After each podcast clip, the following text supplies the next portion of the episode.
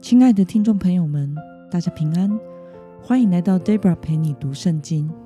今天是二零二二年一月二十八号。今天我所要分享的是我读经与灵修的心得。我所使用的灵修材料是每日活水。今天的主题是赢得属灵征战的必要条件。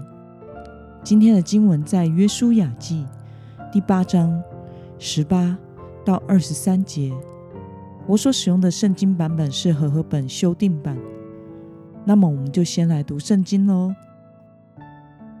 耶和华对约书亚说：“你向爱城伸出手里的标枪，因为我要把那城交在你手里。”约书亚就向那城伸出了手里的标枪。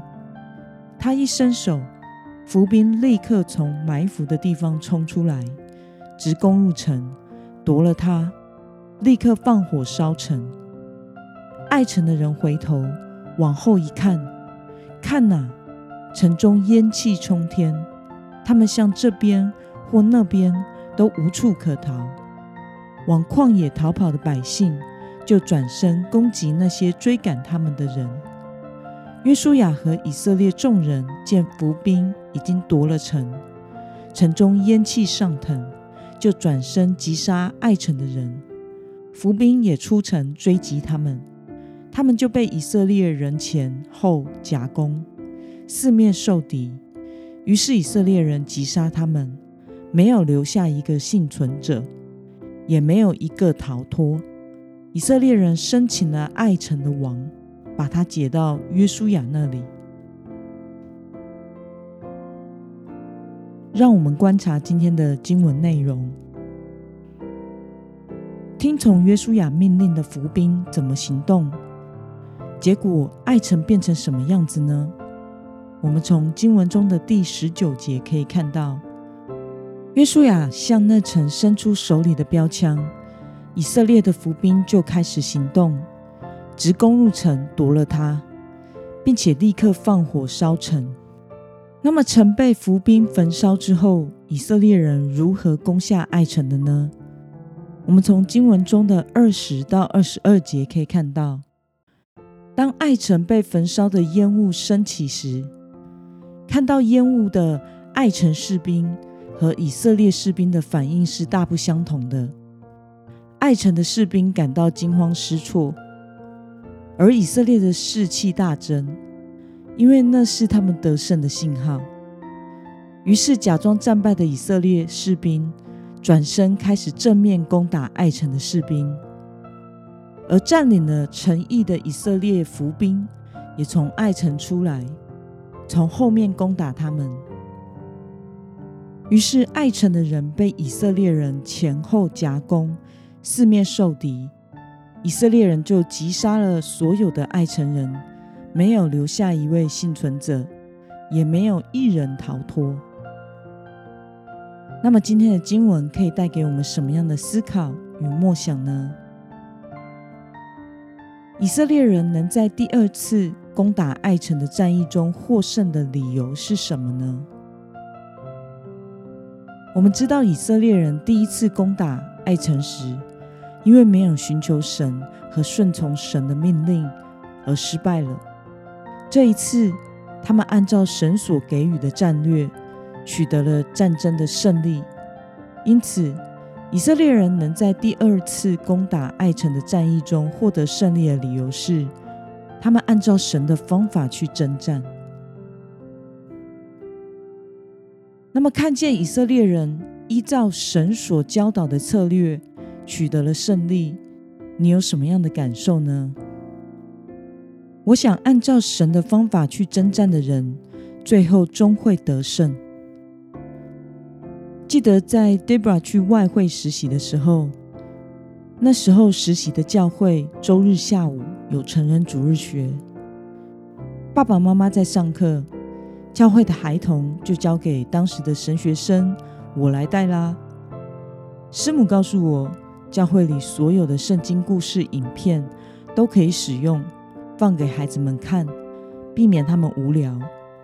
结果他们看了不到两周，就嫌无聊了，不想要被关着看影片，一向主要客群不在儿童的我，此时真是伤脑筋啊！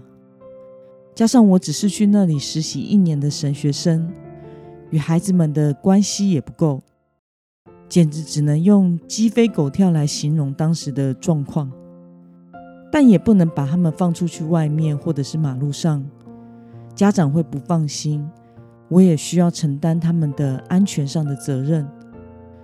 此时我只能祷告呼求神：“哦，主啊，我真的拿小朋友没办法，求你救救我啊！到底要怎么带他们呢？”此时突然我灵机一动，教会旁边不正好是一间国小吗？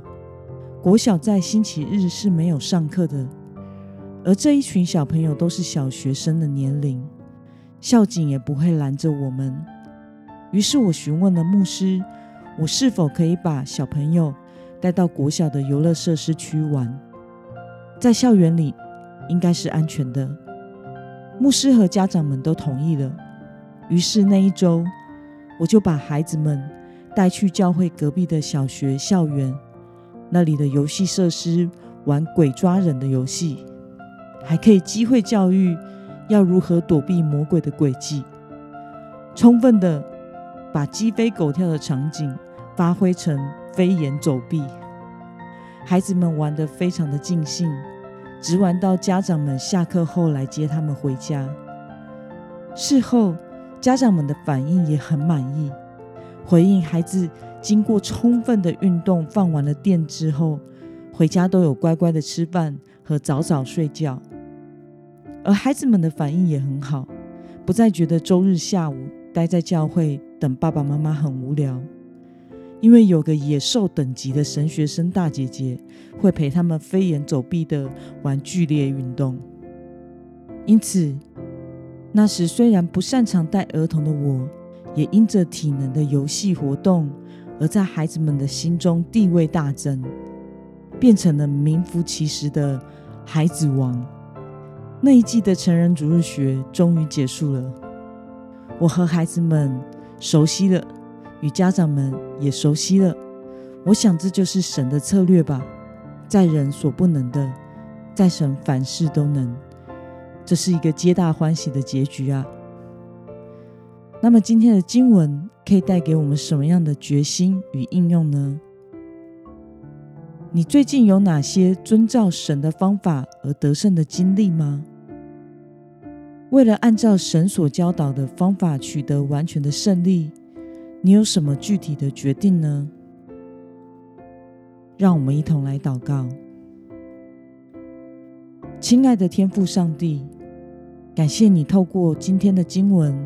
使我们看到以色列人因为遵照神的方法策略，而在第二次攻打爱城时取得胜利，并且让我们明白，按照神的方法去征战的人，最终会得胜。